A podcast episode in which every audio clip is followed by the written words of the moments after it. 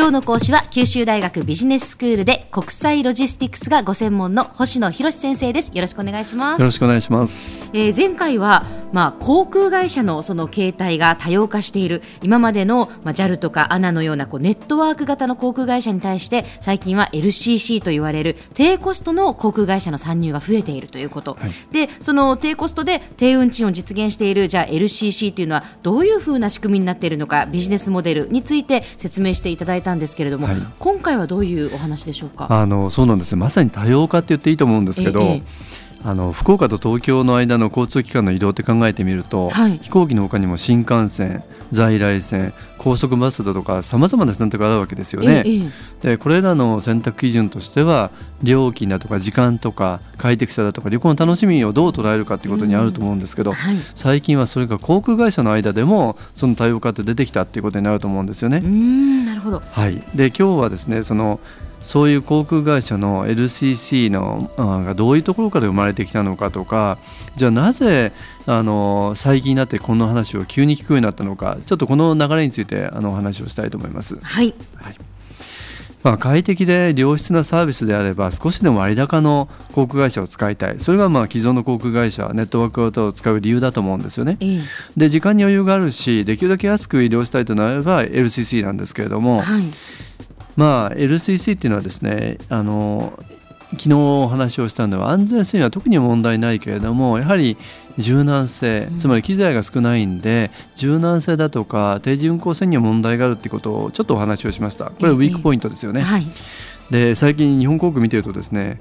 定時到着率世界第一位っていうことを非常にその盛んに宣伝してるんですよね。なるほど、はい。やっぱりもうきちんとその時間に着きますよっていう それを売りにしてるってことですね。す。そこはやっぱり最大の強みなんですようん。ねつまり定時運行ができる機材の豊富さと柔軟性っていうのがこうネットワーク型の最大の強みだと思うんですけど、ええそうしたら面白いことにですね、はい。その地下鉄の駅で見たんですけどスターフライヤーってありますよね、ええ。ここは非常にあのサービスのあの質の高い僕は LCC だとは思わないんで、ええまあ、新規の航空会社だと思うんですけど、はいここのキャンペーン地下鉄に書いてあったんですけど、え45分到着が遅れたら次回無料っていうキャンペーンはあそうなんですか。そうなんですよね。でこれはやはり皆さんこう気になる定時性っていうことを逆手にとってでまあ新規航空会社の弱点を克服する努力をしながら顧客が躊躇するその定時性の不安を拭い去ろうとしてるんだと思うんですようんね。はい。やはりこの辺りにあのじきじあの既存の航空会社と LCC の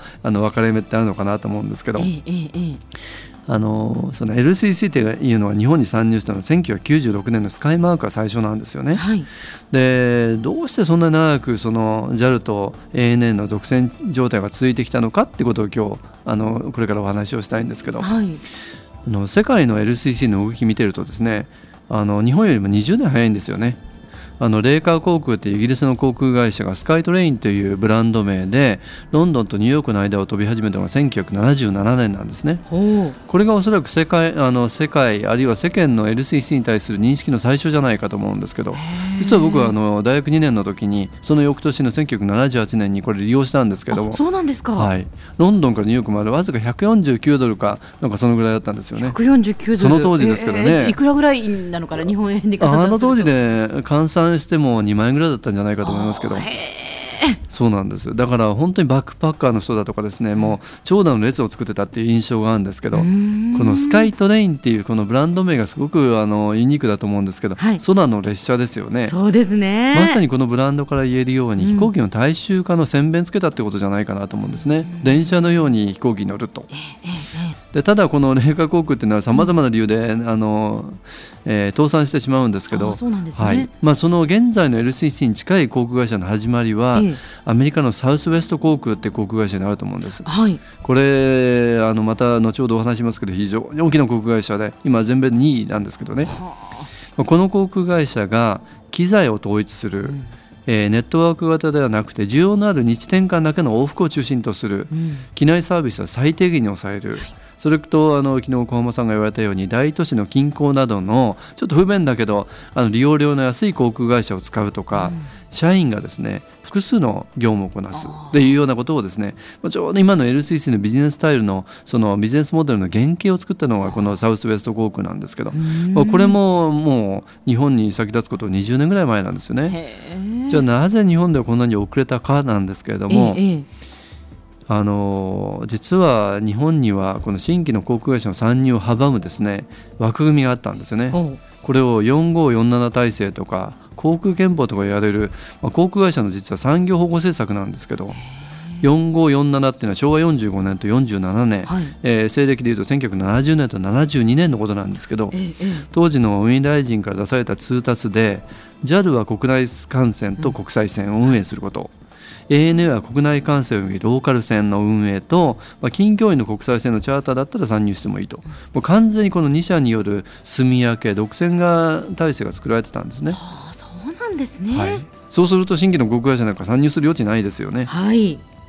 ということが一番あの大きな理由で、ようやくこの航空憲法とか45の47体制が崩れたのは1985年ぐらいだったんですけど、はい。日本にはもう一つ大きなあの制約要因があったんですね。はい。なんでしょう？それは羽田空港なんです。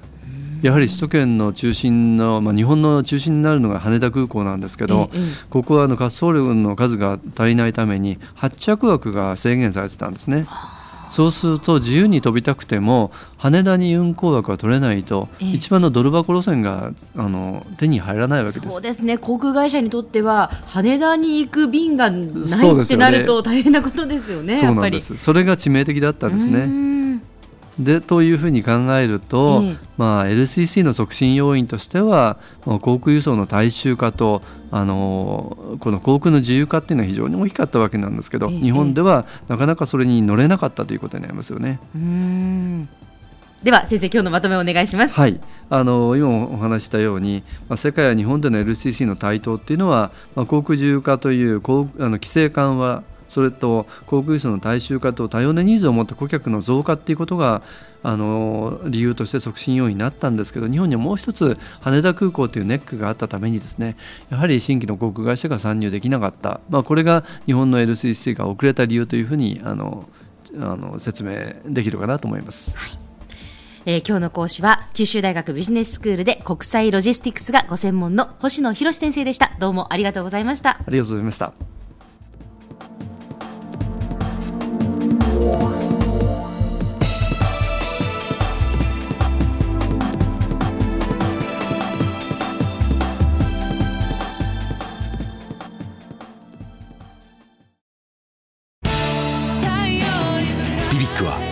州で生まれ九州の人たちに光を届けています。九州のお客様が光り輝くように。それがキューティーネットの変わらない思いです。キラキラつながるキューティーネット。